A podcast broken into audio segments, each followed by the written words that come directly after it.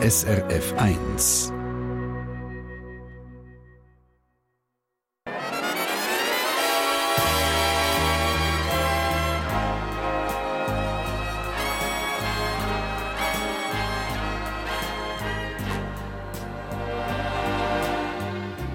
Persönlich.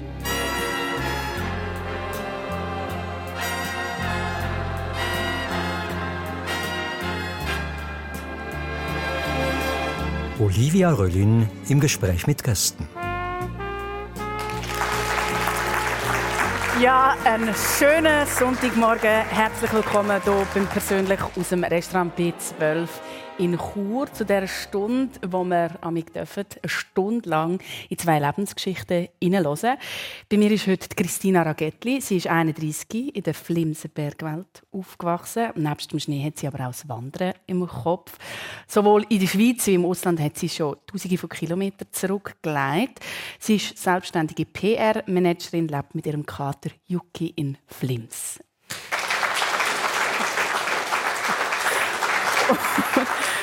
Und Dominic Davenport, sie ist 27. Wenn Sie sie jetzt noch nicht kennen dann sicher heute Abend. Sie spielt nämlich in der neuen SRF-Spionageserie Davos 1917 die Hauptrolle als Krankenschwester Johanna Gabatuller. Aufgewachsen ist sie in Luzern. Sie lebt in Rostock, aber momentan in Deutschland ist dort am Theater tätig.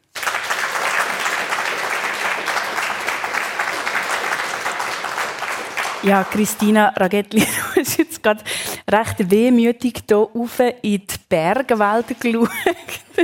Und auch, als ich dich schon angefragt habe für die Sendung, hast du gesagt, oh, Sonntagmorgen, kann man das auch später machen? Ich bin sonst eigentlich auf der Piste. Wie geht es dir, dass du jetzt hier bist? Ja, es ist schon ein bisschen fies. Ich sehe wirklich genau gerade aus dem Fenster raus ähm, wunderschöne Schneeberge und ähm, haben zum Glück gestern einen sehr schönen Tag schon gehabt dass ich jetzt äh, ja, mit Freude kann da sein kann. Aber ein bisschen bitter ist es schon, um so zu sehen, äh, wie toll es heute auf dem Berg wäre. Und ich habe auch nicht viele Leute mitgebracht, weil meine Freunde kommen heute nicht freiwillig daher. die hören es dann nachher. Wo wärst du denn, wenn du jetzt, dort, äh, wenn du jetzt unterwegs wärst? Wo wärst du hingegangen? Ja, ich wäre jetzt einfach zu Flims, also daheim, dort im Skigebiet unterwegs. Und wahrscheinlich heute noch so ein bisschen die letzten Powderhänge am Suchen, die noch nicht verfahren sind.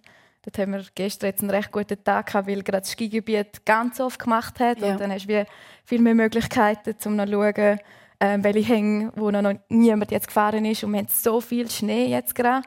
Ähm, das haben wir jetzt die letzten Jahre nicht mehr gehabt. Das heisst, die Freude ist riesig. Ja, kann ich verstehen. Wie ist das bei dir, Dominik Davenport? Du und Skisport, wie, wie, sag ich mal, wie wehmütig schaust du jetzt so einen Berg an? Mm, also ich bin früher Ski gefahren, so als Kind mit der Familie. Aber seit ich ausgezogen bin, eigentlich nicht mehr. Also ich würde sagen, es sind doch so zehn Jahre her, seit ich nicht mehr auf der Ski gestanden bin. Ich weiß gar nicht, wie ich es überhaupt noch kann. ähm, das verlernt man nicht, oder Christine? Nein. Aber natürlich, also ja, ich sehe auch zum Berg aus und es sieht mega schön aus.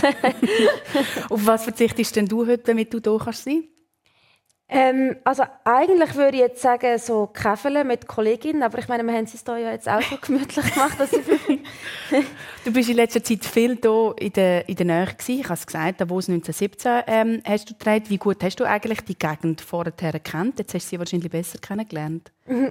Kaum, tatsächlich. Also ja. so von Skiferien, Lenzerheide, das ist das, wo, ich, wo mir irgendwie Begriff war. Aber sonst so diese Gegend nicht. Ja. Ähm, ähm, genau, das habe ich dort, dort, dort die Serie dann so ein bisschen neu lernen. Gibt es einen Ort, wo dir jetzt besonders aufgefallen ist, wo du wieder zurückgehen willst, weil du es so schön gefunden hast?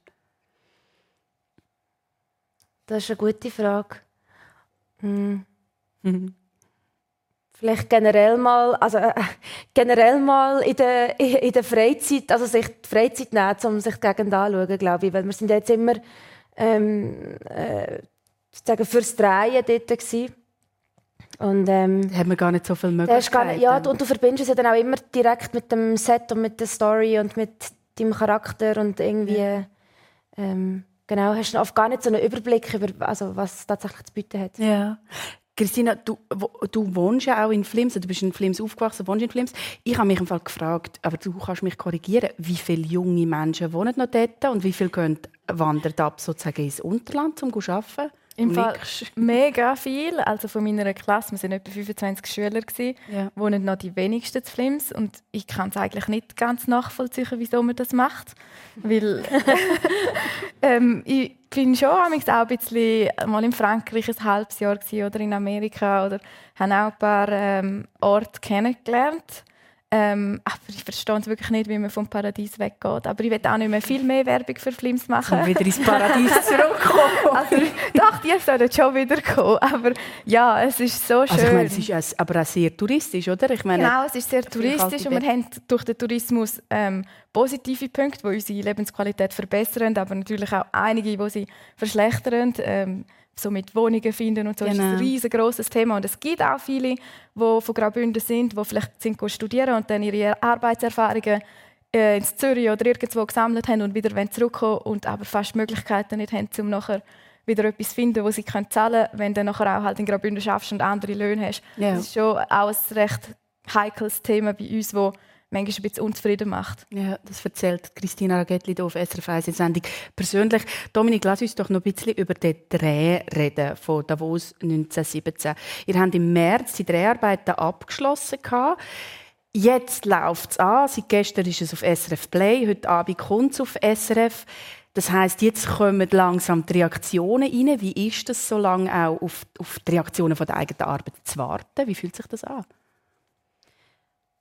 Ich finde es ehrlich gesagt irgendwo gut, wenn ein, ein längerer Zeitraum zwischen Drei und den Reaktionen drauf sind, einfach weil mh, mm, man sich dann so ein bisschen davon kann distanzieren kann, weil so ein Drei ist so lang und so intensiv und ähm, man, der ist oft einfach mit vielen Emotionen verbunden. Ähm, und darum ist es für mich dann wie einfacher, wenn Kritiker kommen, das können zu trennen vom Drei, wenn ein ja. gewisser Zeitraum dazwischen ist. Wo es auch nicht fest beeinflusst. Nachher. Genau, wo es auch einfach ein äh, äh, emotional nicht so fest mitnimmt und auch nicht so fest ins Positive hineinschießt. Also es geht in beide Richtungen so, dass man einfach nicht so beeinflussbar ist durch mhm. das, wie das die Leute das empfinden, die Serie. Auch einfach, weil, das muss man auch sagen, mein Job ist ja im März dann durch gewesen ich kann ja jetzt in dem Sinn auch nichts mehr machen. Also klar, ähm, außer das Promoten und allen man sagen, dass lernen, sie das schauen. Genau, man muss es wie irgendwo abgeben, weil das, was ich gemacht habe, ist, mein, mein Job ist eigentlich schon durch. Ja. Ähm, und darum versuche ich mich dort äh, dann eben nicht zu sehr la, beeinflussen lassen, wie die Leute das dann im Nachhinein finden. Und das war ein recht intensiver Dreh, also nicht nur, weil es eine mega grosse Produktion ist und so weiter, sondern weil ihr teilweise bei minus 20 Grad gefilmt wie macht man das? Ich meine, es friert einem ja das Gesicht ein. Ja. also wirklich, wörtlich so. Ja, also, ja, das passiert tatsächlich. Ähm, wir haben auch äh, alle unsere Kostüme, die wir auch verdrossen hatten, haben wir äh, zusätzliche Nummern grösser gehabt, mhm. damit äh, wir Thermo-Unterwäsche darunter anlegen können. Christina lacht nickend. genau. Gleich sind das also auch so die, ähm, die ähm, die Schüle, die wir dazu mal sagen, also meine Schuhe, die ich jetzt habe, die Stiefel, die Stiefel sind dicker als die, die, die wir dort im Kostüm haben. Und wir haben sozusagen immer, wenn, ähm, wenn wir die Füße nicht gesehen haben, sind wir entweder auf so eine Art äh, eine Platte drauf gestanden, damit wir nicht direkt im Schnee gestanden sind, mhm. oder dass wir ähm, richtige Winterschuhe dann angelegt haben. Äh, wir haben auch immer versucht, mit, mit Suppe und mit Tees und allem Möglichen aber gleich irgendwann bei minus 20 Grad, wenn du nach so und so vielen Stunden dort stehst, irgendwann bist du einfach durchgefroren. Und das wird tatsächlich spielerisch ein Problem, weil du musst ja als, als Schauspielerin, die, dein Körper muss dir zur Verfügung stehen. Ähm, und wer wird es können, wenn er so äh, mit den Bergen geht Skifahren. Wenn, wenn das, das ist irgendwann einfach nicht mehr möglich. Also auch so Gesichtsausdrücke und so, es ist einfach eingefroren. Ja. Und Schlotter ist wahrscheinlich auch, oder? Ja, genau. Du kannst ja. gar nicht mehr richtig reden. Genau. Aber gleichzeitig muss man natürlich auch sagen, also so anstrengend es war, es hat auch mal Diskussionen gegeben, scheinbar, ob man das in einem Studio dreht, gewisse mhm. Schneeszenen. Ähm, und in dem Sinne ist es schon mega cool, dass wir alles draussen machen können, weil es einfach für die Serie, also rein so der Atem, und auch so das Körperliche, also eben der, der Kampf gegen die Kälte, das macht natürlich spielerisch Logisch, extrem, aber das hat man im Studio niemals so anbekommen. Also ich glaube, vom, für, für, für einen Look, schlussendlich fürs Aussehen, hat es äh, uns viel gebracht, dass wir es dann können machen Und spannend ist ja auch, was ich, was ich äh, glaube ich, mitbekommen habe, du hast viele Waffen in der Hand in dieser Ja. Serie. Ja. Ähm, das muss man ja auch lernen, wie man mit dem umgeht. Was habt ihr da genau gemacht? Habt ihr ein Schusstraining bekommen? Genau, wir haben ein bisschen Einführung ins Schießen bekommen. Ich bin sonst gar nicht mit, mit Waffen. Mm, habe mit dem nicht, gar nichts zu tun und habe darum ein, so ein bisschen ein Training bekommen. Und für mich war irgendwie so die erste Aufgabe, gewesen, dass wir auch eine Form von emotion also, ja, em ja, mal emotionaler Bindung zu dieser Waffe aufbaut. Weil einfach auch in der Serie, Johanna Gabatuller, also mein Charakter, ähm, die hat am Anfang eigentlich auch gar nichts mit, mit Waffen zu tun. Wie, verhalt, wie verhaltet man sich, wenn man eine Waffe in der Hand hat, wenn man noch nie eine in der Hand gehabt hat und weiß, man könnte jetzt jemanden erschießen. Also es ist eine, tödliche Waffe. Macht und wie verhaltet man genau und wie verhaltet man sich, wenn man sich äh, äh, mehr und mehr daran gewöhnt? Also wie, inwiefern, was macht es mit einem, wenn es normal wird, dass du eine glatte Waffe mit dir umtreibst? Mm, Aber natürlich am Set hat es von jeder Waffe äh, mehrere Ausführungen gegeben.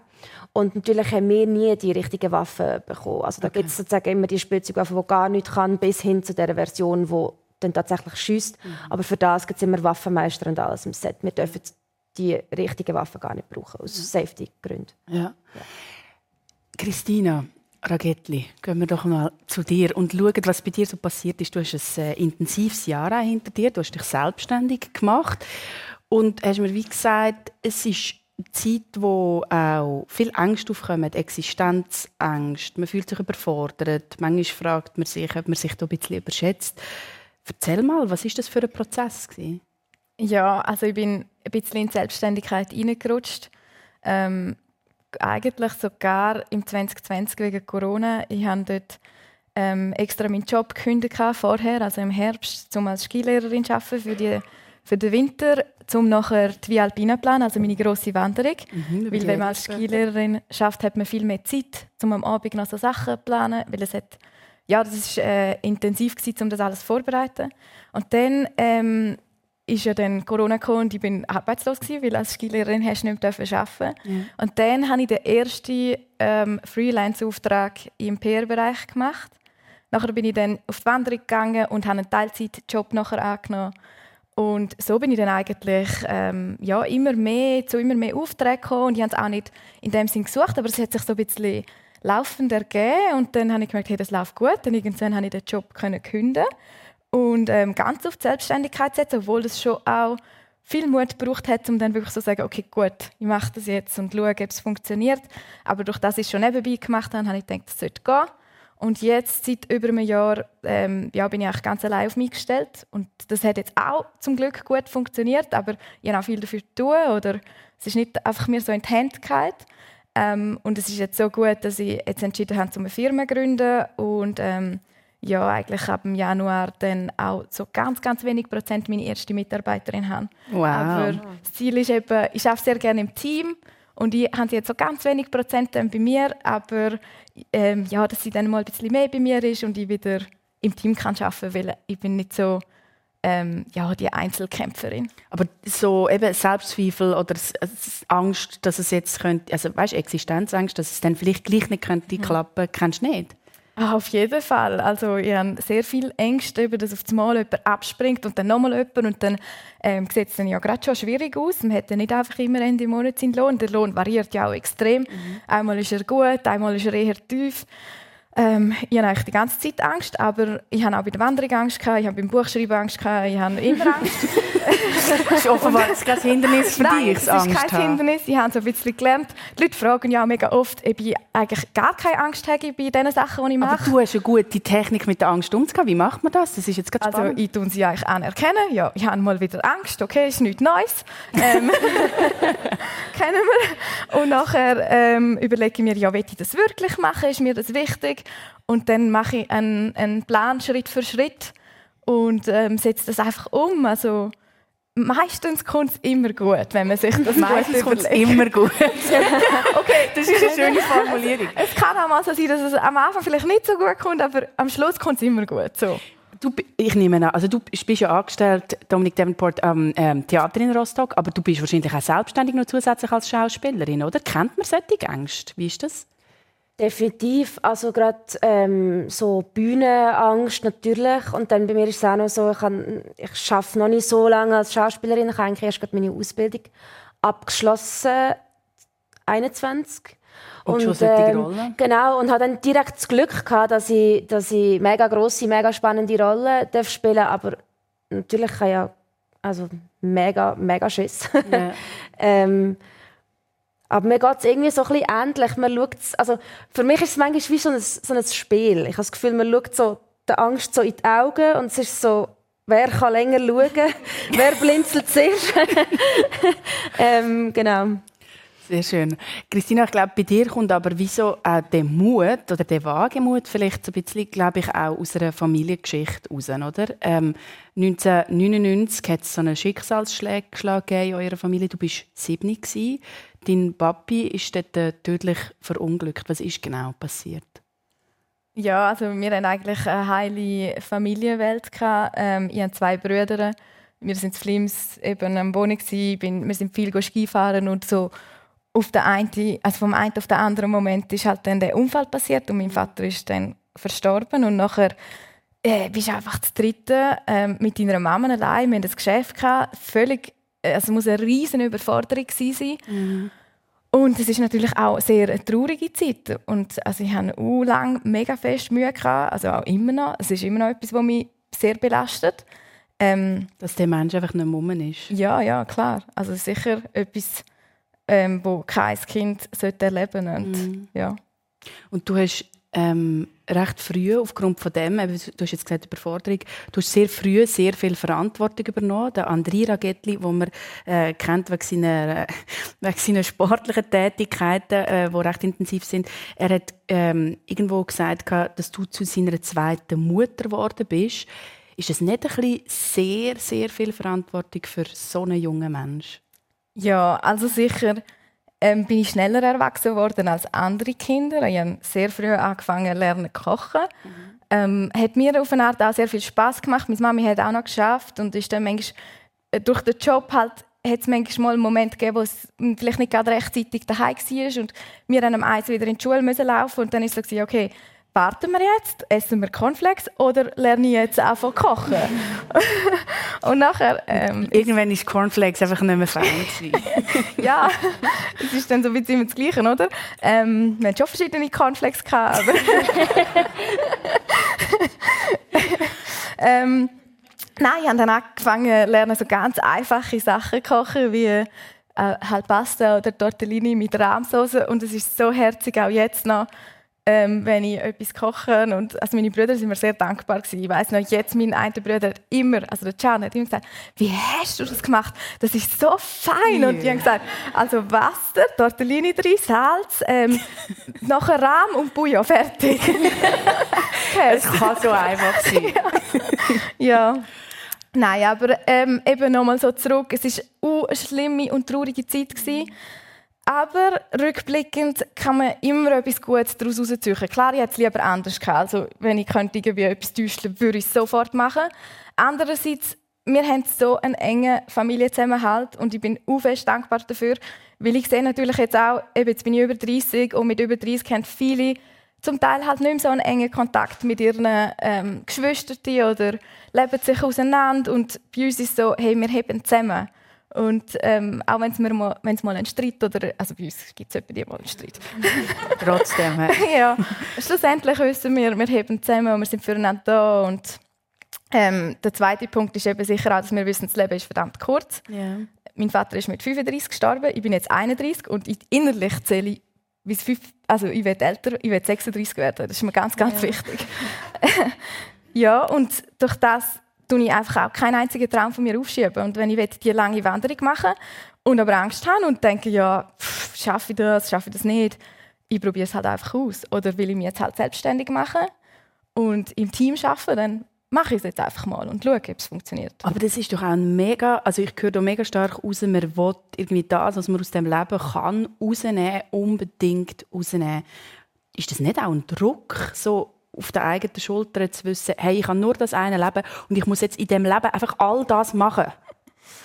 Äh, ja, also ich habe schon sehr eine lange Liste, was ich alles noch machen will. ich hoffe schon, dass ich sehr alt werde, damit ich das alles kann, ähm, ja, noch so umsetzen Nein, für mich ist es kein Druck. Es ist eher ein Privileg, dass ich das sehr früh gelernt habe, weil ich natürlich auch manchmal rumschauen oder mit Leuten reden, die sagen, ja weißt, ich würde so gerne und ich traue mich nicht oder mhm. wegen dem und dem mache ich es nicht, ich bin da gefangen und ich denke so, also der Schritt wäre, da musst du vielleicht künden, da musst du etwas freigeben. Du siehst gerade Lösung. Ja, ich bin da schon am Actionplan dran und die Leute, und ich kann ihnen ja das, also wenn, wenn ich frage, ja, soll der helfen oder soll der, wie, wie würdest du es denn machen und sie wissen eigentlich den Weg, aber sie machen es einfach nie. Das ist mega spannend. Du, du hast jetzt gerade äh, so für dich innerlich genickt.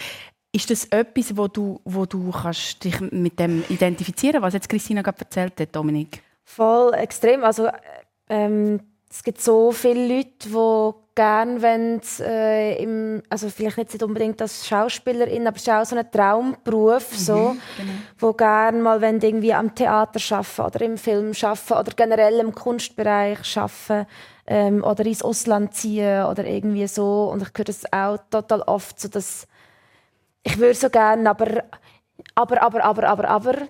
Ähm, und das, ja, darum voll. Aber ich, also ich finde das bei dir noch interessant, oder? Wenn ich äh, das richtig in Erinnerung habe, hast du mir gesagt, mit zwölf hast du eigentlich, nachdem du dort ähm, im Luzerner Theater Märli aufgeführt hast und so, hast du wie innerlich gemerkt, hey, das ist mein Job. Mhm. Und auf eine Art ist das doch auch, hast du einfach das Ziel dann verfolgt. Das ist dir wie einfach genug wichtig gewesen, egal, ob du irgendwie 10 bis 12 Mal bist vorsprechen und abgelehnt worden bist. Ja, voll. Das ist, äh, ich habe dort wie gefunden, was mir gefällt.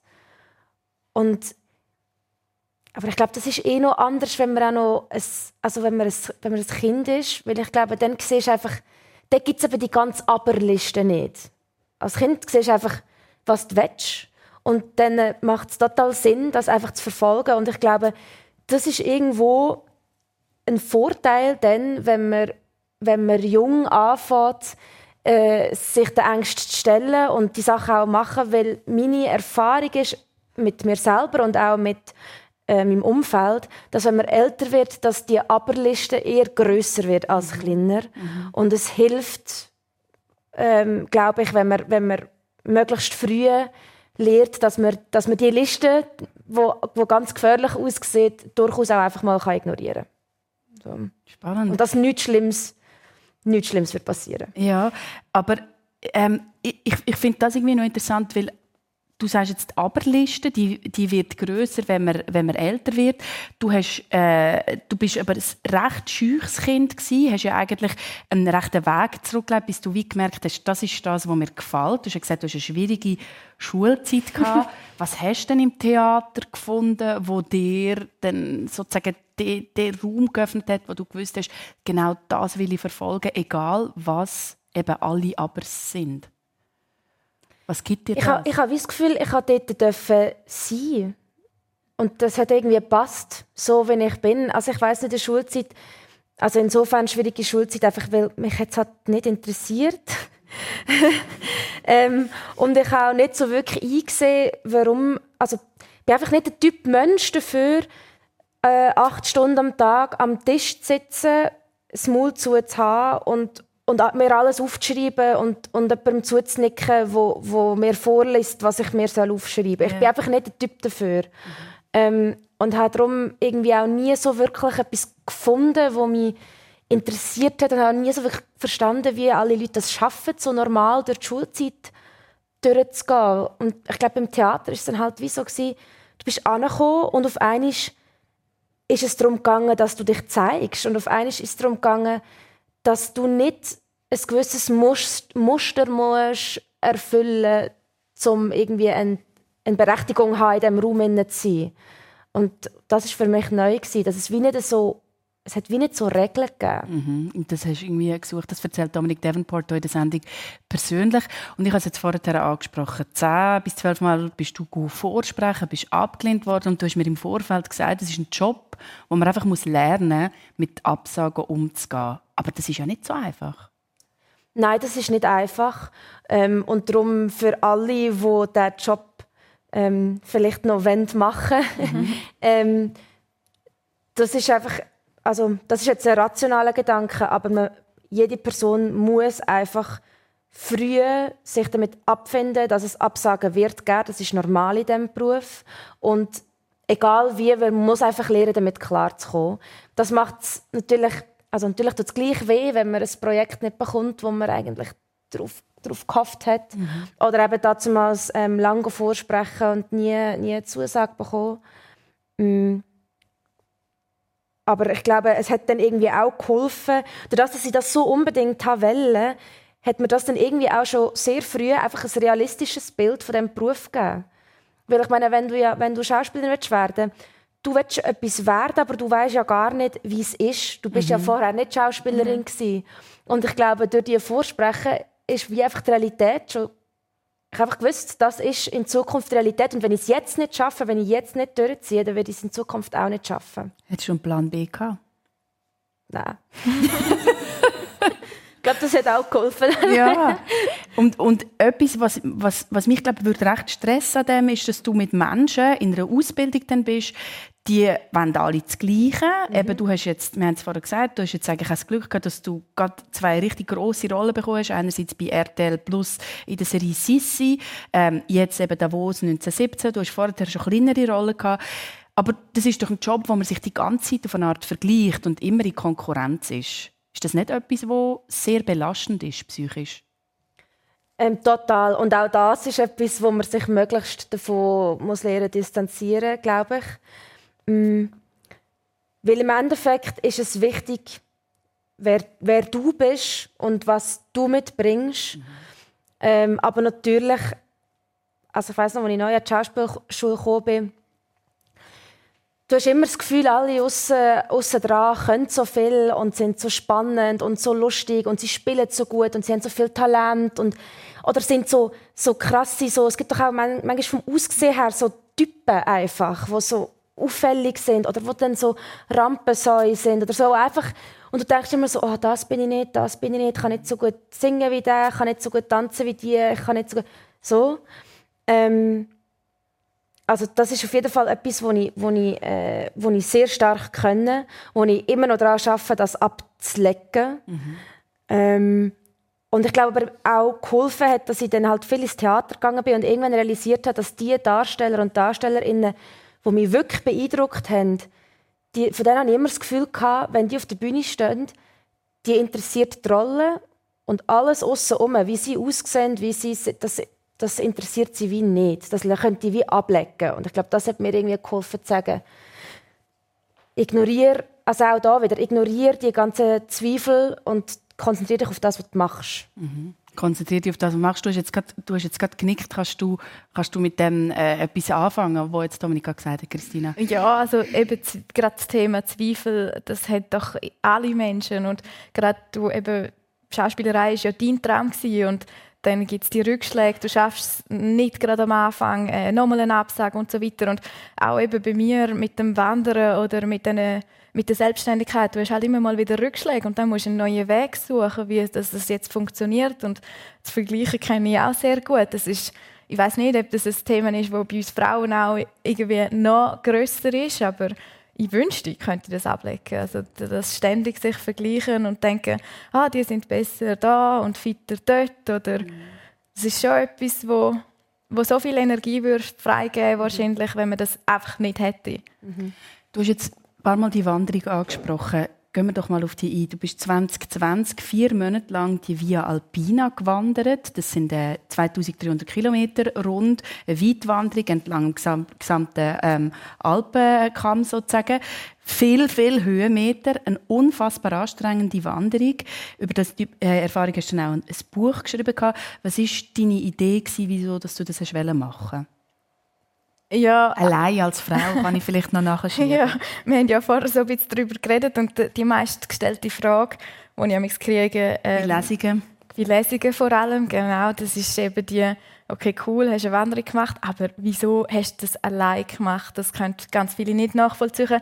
Und oft stellen die Frage Frauen. Und ähm, das ist eigentlich auch einer der grossen Gründe, wieso ich viel davon erzähle und immer noch Interviews äh, gebe oder äh, die Lesungen und so machen und immer wieder sage, hey, schaut mich an, stellen ihr euch so eine richtig eine Wandererin vor, die vier Monate in ihrem Zelt schläft und so abkämpft da durch die Alpen geht. Wahrscheinlich also eine 1,60 Meter große Blondine hast du dich vorher kurz umschrieben. ja, oder e- eben ein Thema ist, also ich erfülle wirklich das Klischee im Normalfall mit. Nicht die Leute, die mich sehen, die haben, wenn ich mich wandern also jetzt gehe ich manchmal einfach so eine Woche oder so, ich habe jetzt nicht immer Zeit, um vier Monate zu gehen. Ähm, wird auch ein bisschen teuer, weil man dann ja nicht arbeiten kann. Aber dann habe ich immer noch so lackierte Nägel, meine Füße so schön glitzerig, oder? Und wenn die mich so sehen, dann sind sie so, äh, was ist mit dir? Und ich tue uh, gern die Klischees ähm, brechen. brechen. ja. Also so wirklich das Gegenteil zeigen. Und das spielt keine Rolle, wie du aussiehst. Du kannst, also es ist egal, du kannst trotzdem so eine lange Wanderung machen. Aber, aber du, also du hast die Wanderung gemacht, aber äh, du hast nicht ein Ziel mit dem verfolgt. Ich meine, eben, nachher ist man ganz viel allein, um, allein mhm. mit seinen Gedanken und mhm. mit dem Werdegang bisher und so. Ja, was macht das denn auch mit einem Menschen, mit dir konkret? Ja, also das Ziel von meiner Wanderung ist wirklich das Abenteuer gewesen und vom Job mal so ein bisschen Pause zu machen. Also ich habe nicht studiert, das heißt, ich habe nicht Semesterferien oder so gehabt. Ich habe eine Lehre gemacht, mit 15 dort gestartet und nachher eigentlich ja, mehr oder weniger durchgeschafft. Nachher bin ich 27 gewesen. Das war mein tollstes Jahr übrigens. ähm, ja, und dann habe ich gesagt, ich mache jetzt die Wanderung mit dem Ziel, einfach das Abenteuer zu erleben. Und das ist ja auch nochmal so ein Punkt gewesen, den ich schon rückblickend sehr speziell finde. Die Leute haben immer gefragt, wieso ich diese Wanderung mache. Und wenn ich eben das erklärt habe, hey, cool, ja, ich will einfach ein Abenteuer in den Bergen machen. Die Berge sind so das Größte für mich. Dann hat mir das nie jemand geglaubt. Sie haben immer gesagt, hey, aber also wieso denn allein und wieso denn so lang? Und ähm, dann ist auch immer so die Rückfrage ja, hast du ein Burnout gehabt oder ein Training oder einen Schicksalsschlag? Und ich habe dann gesagt, hey, nein, ich bin jetzt wirklich da, weil ich Freude habe an diesem Projekt, an diesen Bergen. Ähm, ja, es ist mir vorher gut gegangen, es geht mir jetzt gut. Und ähm, immer, wenn ich dann die Leute kennengelernt habe unterwegs und weitergelaufen bin und dann haben sie gesagt, hey, mega cool, was du machst, hey, viel Glück, gell? Und hey, ich hoffe, du findest auf deinem Weg, was du suchst. Mhm. Hoffentlich suchst du etwas. hey, ich suche im Fall nichts, aber okay, tschüss. Gleichfalls. ja, aber jetzt Moment mal, so schnell geht es ja nicht. Ich meine, in, in deinem Buch schreibst du zum Beispiel auch von so einer Szene, Du hast ja nachher die Route ein bisschen ändern wegen Corona. Ja, und genau. dann nachher sagst du so, ähm, wie du am Wandern bist, und nachher gibt es irgendwie so richtig mühsame Szenen im Regen und ich weiß mhm. nicht was. Und dann fragst du dich irgendwann schon, Christina, was machst du da eigentlich? ja. Also, und dann musst du gleich irgendetwas vor Augen haben, wieso dass du das weiterziehst. Oder ist das einfach ein sturer Kopf? Hm, also ich, ich bin schon sehr zielorientiert, aber ich würde mich nicht als sehr stur mhm. bezeichnen. Mhm. Ähm, hm ja, es, es ist sicher, es hat zum Teil Wochen gegeben, die Katastrophen waren. Also es hat die ganze Woche durchgeregnet, es hat immer wieder blitzt und das ist auch schwierig, wenn du über hohe Pässe musst und es ist so schlecht Wetter oder es kommt auch noch schneien und du willst ja immer sicher sein. Also ich bin jemand, der so Projekte angeht und Sicherheit ist bei mir ein ganz wichtiges Thema. Also akribische Vorbereitung. Sehr akribische Vorbereitung, genau. Ja, ähm, deswegen ist es sicher schwierig gewesen, um manchmal bei so Wochen durchzuheben und weitermachen. Und ich hatte manchmal einen riesengroßen Anschiss. Und dann habe ich wie so eine Liste mir so ein bisschen zusammengestellt, wo ich dann auf der Wanderung realisiert habe, was mir amigs hilft. Und da hat es so ein bisschen unterschiedliche Levels von Anschiss gegeben. Also, also der so. Totalanschiss? ja, der und so ein bisschen eine bisschen schlechte Laune aus. Äh, lernt man, lernt man das Negative schön differenzieren. genau, genau. Also so ein paar Blattern ist vielleicht weniger schlimm als wie ähm, eben mega schlechtes Wetter, Blitz und Donner, schneit, aber die Musik wieder drüber. Ähm, das ist immer schwierig oder ja, Regen halt ist so mühsam, wenn alles nass ist. Das, also das Wetter hat so viel Einfluss auf meine Laune gehabt beim Wandern. Und dann habe ich mir überlegt, okay, gut, was kann ich jetzt machen, was mir die Laune verbessert und mir hilft? Ähm, wenn es jetzt nur so ein bisschen schlimm war, dann habe ich meine wertvolle Handybatterie mehr gebraucht als normal, aber natürlich auch immer abgewögt, wenn kann ich sie wieder laden. Ich hatte eine Powerbank dabei. Gehabt. Der hat so und so lange gehabt. Ich habe immer genau gewusst, wie, viel, wie weit das langt. Und nachher habe ich zum Beispiel Musik gelost und ich habe extra eine Vialpina Playlist auf Spotify und das sind nur gute Laune Lieder. Und dann habe ich die gelost und es hat wirklich von schlechter Laune zu fast tänzend den Berg durchab wandern. ähm, ja, hat das mega einen Einfluss gehabt. Das habe ich dann ja wirklich gespürt. Und wenn so ein richtig grosser Anschiss war, dann habe ich dann halt ähm, sobald ich wieder irgendwo in ein Tal gekommen bin, geschaut, wo ist ein Hotel und dann, so wie ich eben auch bin, habe ich dann nicht geschaut, wo ist das günstigste Hotel, weil ich bin ja Wandererin, ich muss ja aufs Geld schauen und so, mhm. sondern, ah, da hat es noch ein Wellness, ja, ich gehe dort. Oder ein gutes Frühstücksbuffet.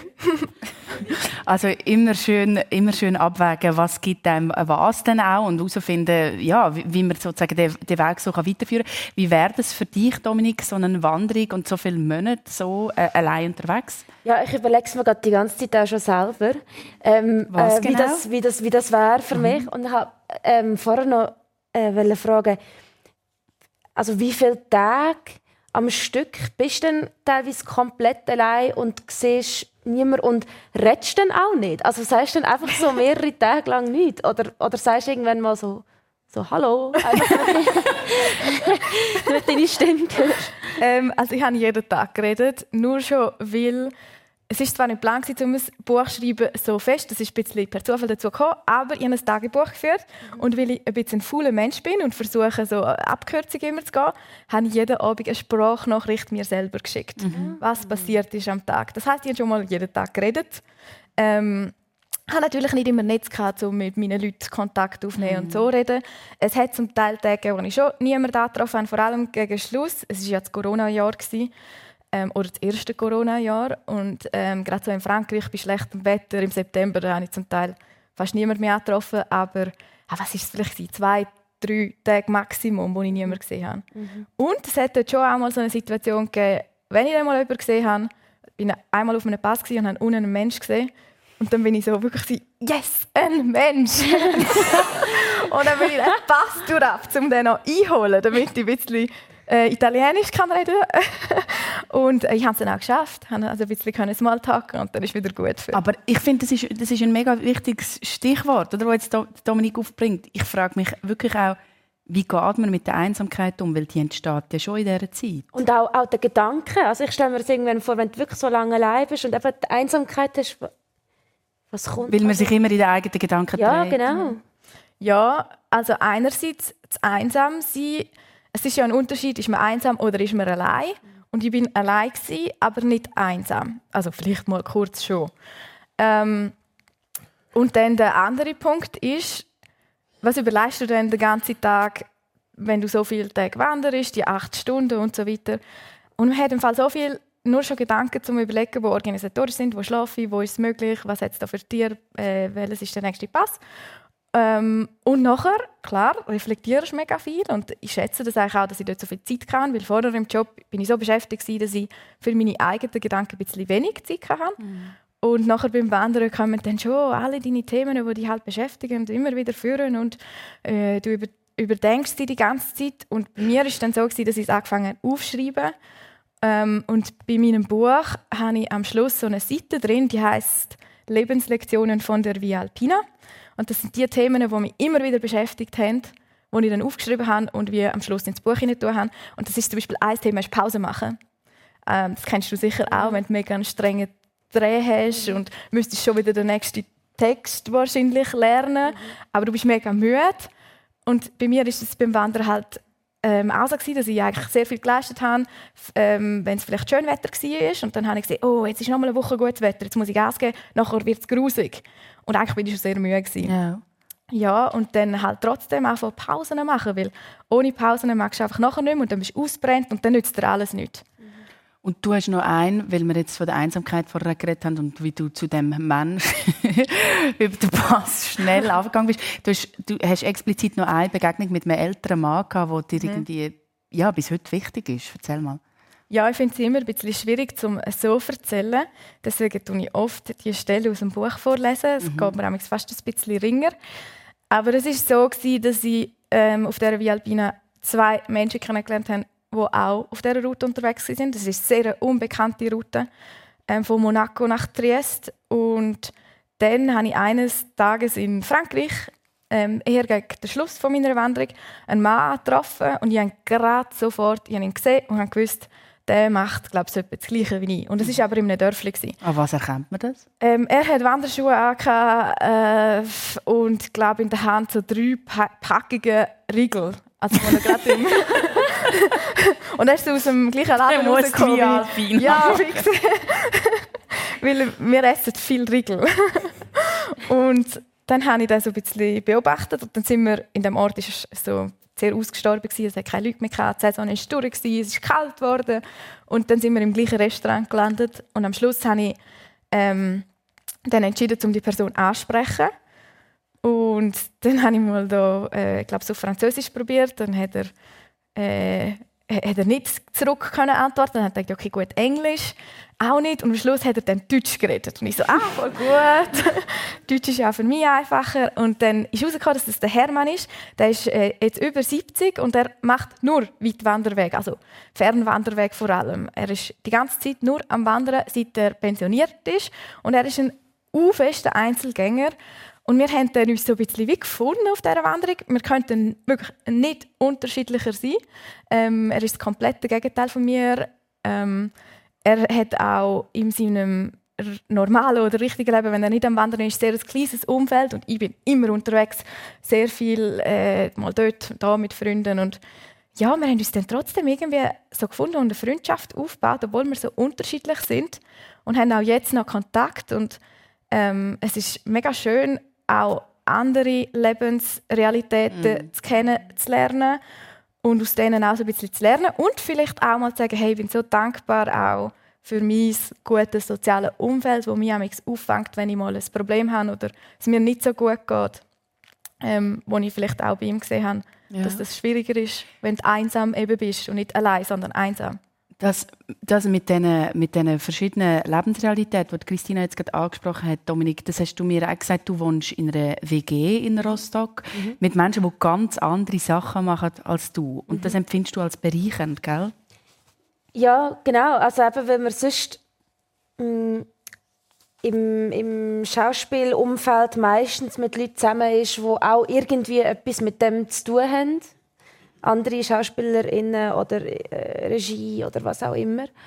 Ähm, und ich finde es aber mega schön, äh, dass man auch die Möglichkeit hat, dann eben mit Leuten zu reden, die einfach nichts mit dem Beruf zu tun haben und dann dementsprechend kannst du auch heimkommen und, und der Job, der Berufsalltag ist dann zuerst mal fertig. Mhm. So, und du kannst einfach heimkommen und irgendwie ein, ein, ein normales Leben haben, wenn man das so sagen ähm, Ja, also ich finde das sehr bereichernd. Und wie einsam ist eigentlich das, was du machst? Also du hast mir eben gesagt, du bist viel unterwegs und du bist wie froh, heimzukommen und nicht in, einen, in eine Wohnung zu kommen, wo jetzt monatelang niemand war. Mhm. Das heißt, eben, du bist viel unterwegs, du musst dir deine Rolle einstudieren.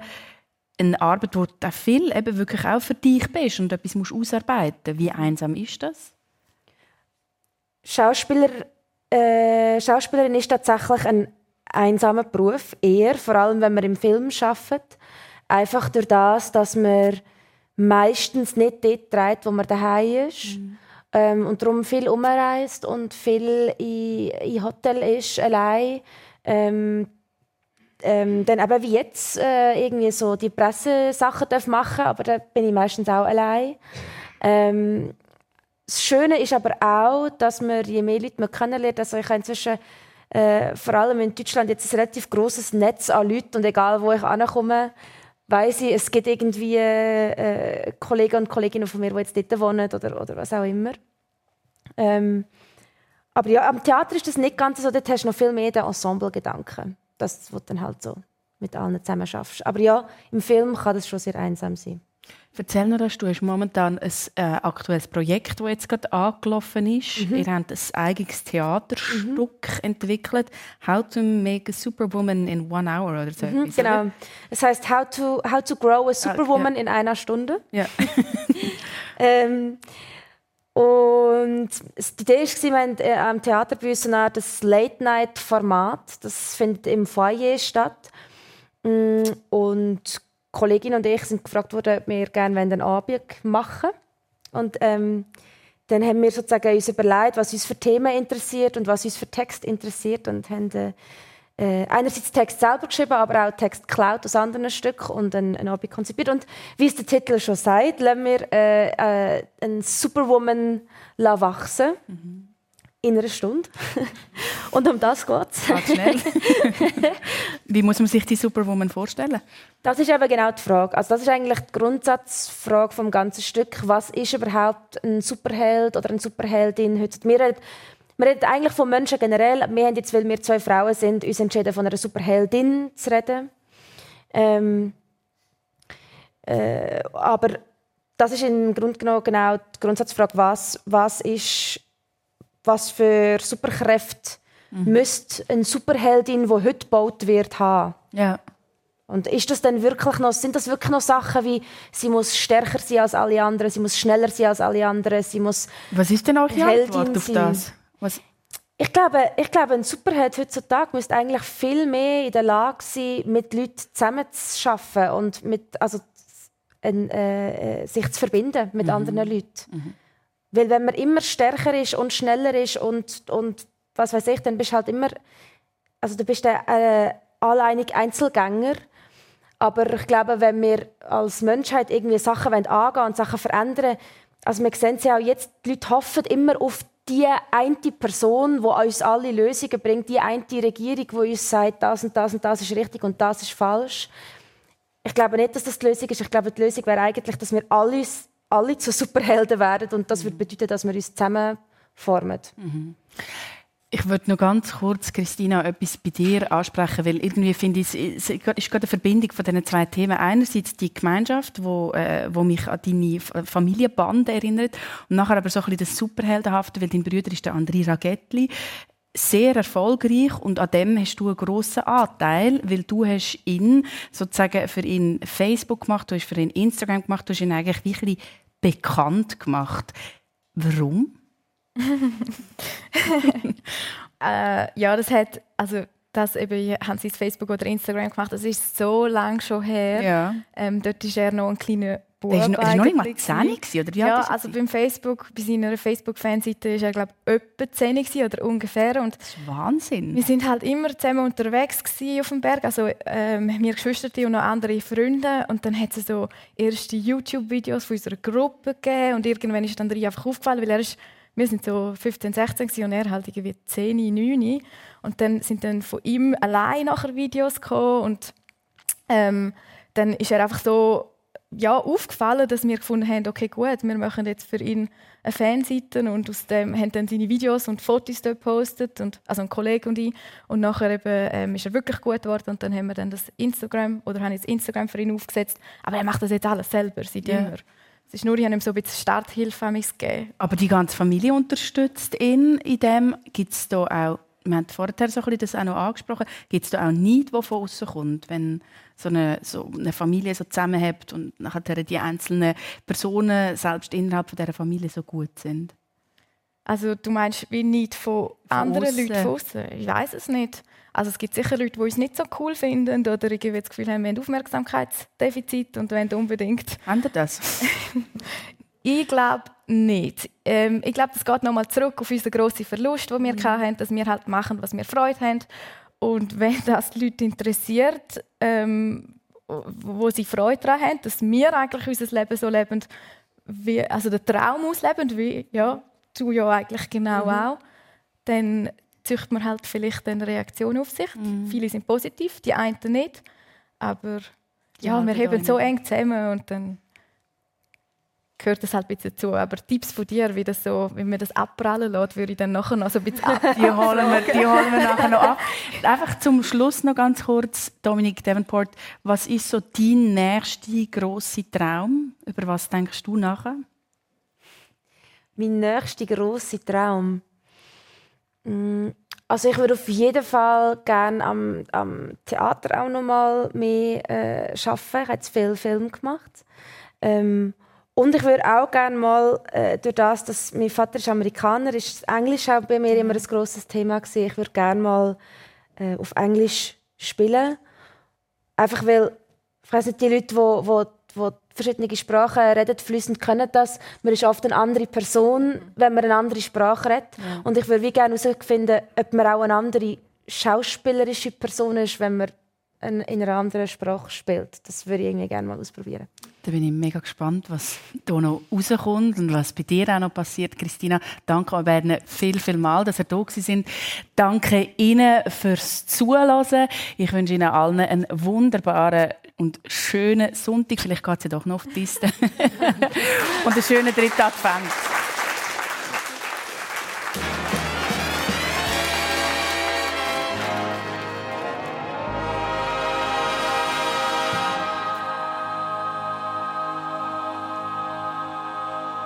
Das ist Tagsendung persönlich mit der Olivia Röllin und ihren Gästen, der Christina Ragettli, Autorin, PR-Managerin und eine, die leidenschaftlich gern und weit wandert.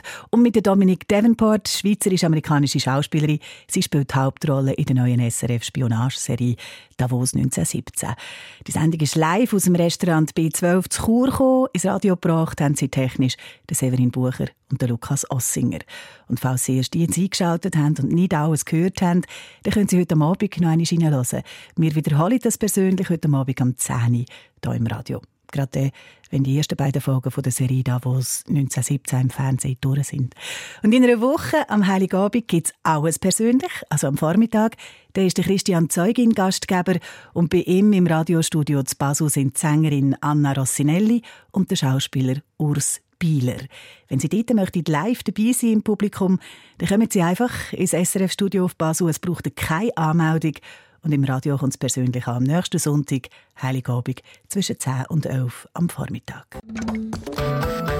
Eine Sendung von SRF1. Mehr Informationen und Podcasts auf srf1.ch.